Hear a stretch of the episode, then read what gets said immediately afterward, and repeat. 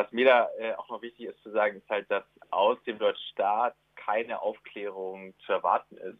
dass die Aufklärung, die stattgefunden hat, die kommt halt aus der Zivilgesellschaft von dieser Initiative Uriallo.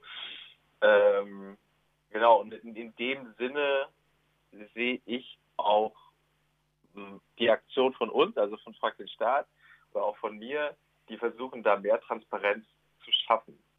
Dass es halt so ist, ähm, genau, also dass wir versuchen mit, mit Anfragen nach dem Informationsfreiheitsgesetz da mehr Transparenz in die ganze Sache, auch um die Aufklärung oder die Nichtaufklärung zu schaffen. Genau. Auf der Seite fragt den Staat, heißt es, die Polizei Dessau schreddert Akten zu Uriallo. Ich will klären, in welchem Umfang und wann wurden welche Akten gelöscht. Für die Auskunft verlangt die Behörde hohe Gebühren. Daher habe ich ein Crowdfunding gestartet. Freue mich über jeden Beitrag. Das ist ein Zitat von dir. Vielleicht noch mal kurz zu Fragt den Staat. Jede Person hat ein Recht auf Informationen. Fragt den Staat hilft, das Recht wahrzunehmen. Gibt es da noch ein paar Worte zu sagen?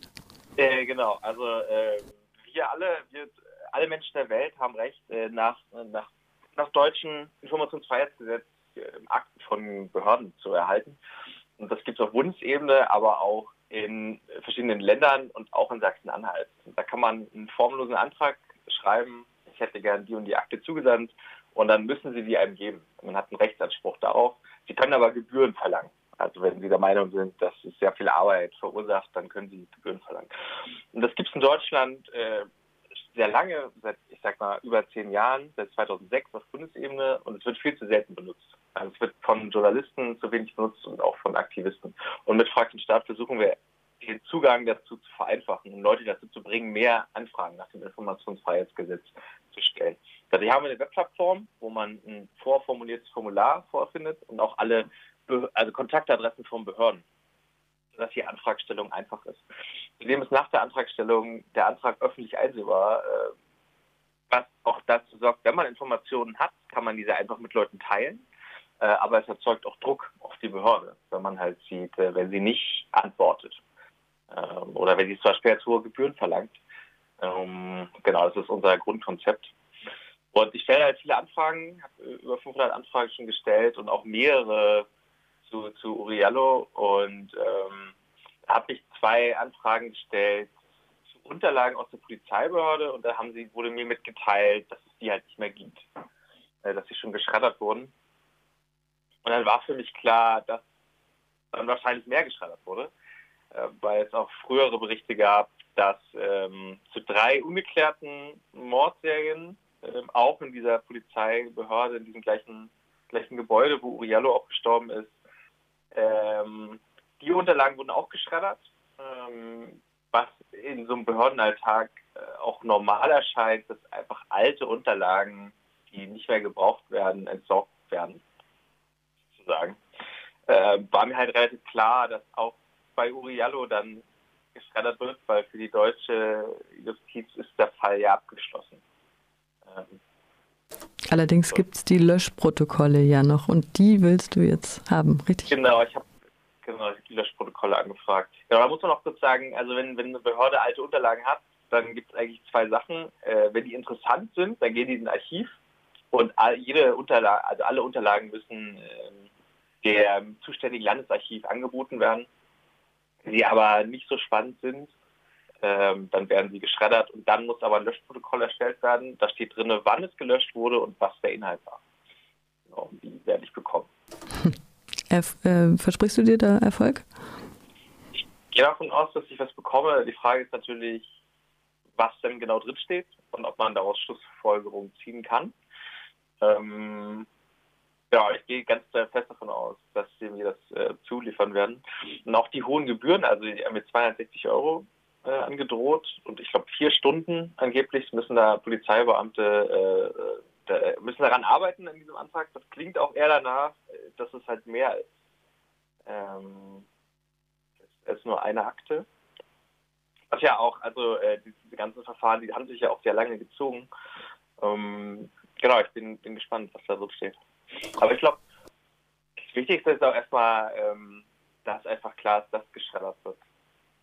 Ich glaube, das ja an sich schon, ist ja auch schon wieder so ein kleiner Skandal. Ne? Also in dieser internen Behördenlogik wo angeblich alles abgeschlossen ist, mag es vielleicht Sinn ergeben, aber an sich ist die Sache ja überhaupt nicht aufgeklärt.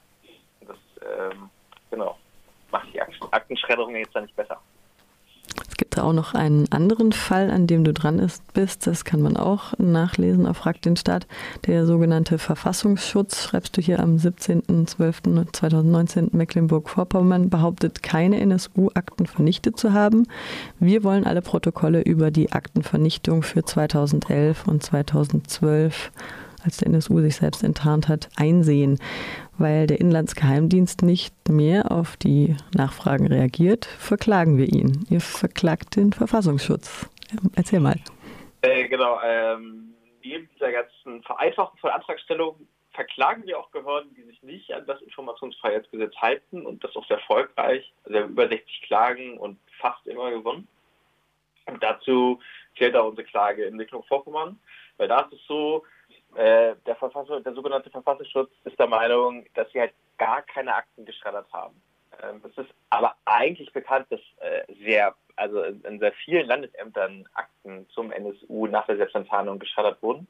Aber Mecklenburg-Vorpommern hat dann in der kleinen Anfrage geschrieben, dass sofort nach Bekanntwerden ähm, äh, kein, kein, alles, äh, jede Löschung eingestellt wurde. Sie können aber keine schriftlichen Unterlagen dazu geben. Also die, die sind der Meinung, dass die Anweisung dazu, nicht zu schreddern, mündlich erfolgt ist. Ähm, und das halten wir jetzt nicht so für plausibel. Und deswegen wollten wir das mal nachvollziehen und haben diese Löschprotokolle auch in Mecklenburg-Vorpommern angefragt. Weil auch der, ähm, also wenn die Löschung, ich sag mal, im legalen Rahmen passiert ist, dann müssen sie auch Löschprotokolle angefertigt haben. Und dazu gehe ich aus. Also es kann natürlich auch sein, dass sie einfach so gelöscht haben, aber dafür gibt es ja eigentlich auch keine Notwendigkeit, weil wir können einfach auf dem offiziellen Wege dann löschen und dann gibt es Löschprotokolle und dann können wir die auch bekommen. Und da ist es so, dass die Behörde äh, sich nicht mehr meldet seit drei, vier Monaten. Und dann haben wir ein Recht, eine Untätigkeitsklage ähm, einzureichen. Genau. Und da sind wir gespannt, was rauskommt. Insgesamt wartest du schon seit über acht Monaten auf die Antwort. Ähm, und eine Gebühr von 500 Euro oder was wird da verlangt? Genau, 500 Euro.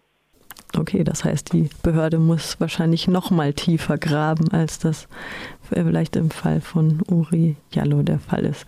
All das kann eingesehen werden unter fragdenstaat.de. Äh, für dein Crowdfunding war ja schon sehr erfolgreich, wie, ich gesehen habe. Du hast schon sehr viel Geld akquiriert für diese Anfragen. Und ähm, ja, wir hören dann weiteres von dir in der Sache gegen den Verfassungsschutz Mecklenburg-Vorpommern, oder? Gerne. Ja, der, äh, der Crowdfunding war sehr erfolgreich. Ich bedanke mich auch nochmal bei allen Leuten, die mitgemacht haben. Ja, und ich bin gespannt, was jetzt rauskommt.